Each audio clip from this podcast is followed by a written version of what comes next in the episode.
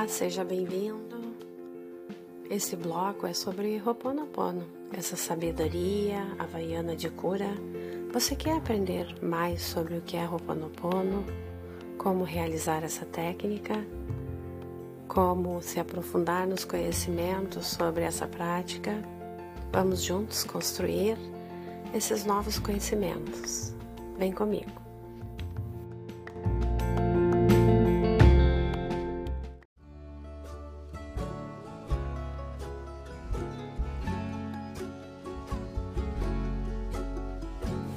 Olá, seja bem-vindo, seja bem-vinda a esse espaço de bem viver e meditação.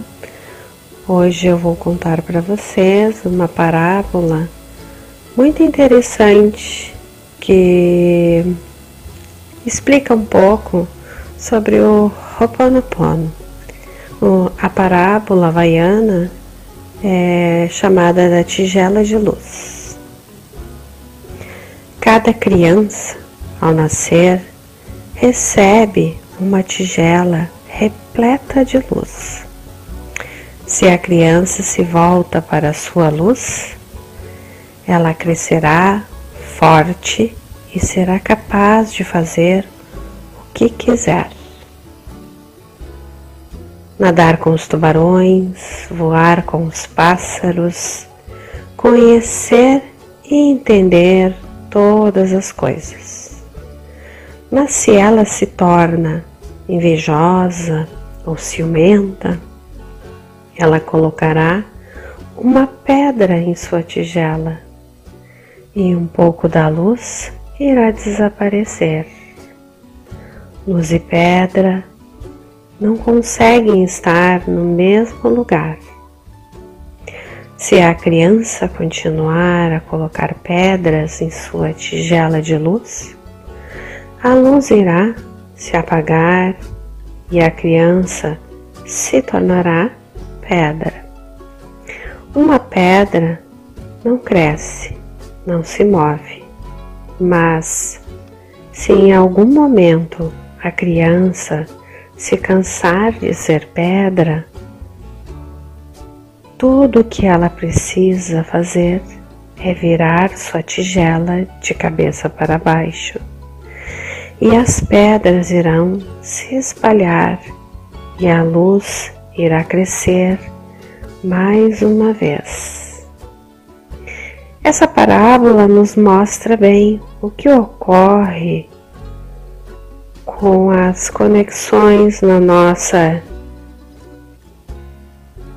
com a nossa divindade ao longo da nossa criação e as nossas relações que estabelecemos. Podemos dizer que nascemos como uma tigela repleta de luz. Somos seres de luz, de pura consciência, conforme vamos passando os anos e vamos encontrando algumas pedras no nosso caminho com os nossos conflitos, acidentes e traumas,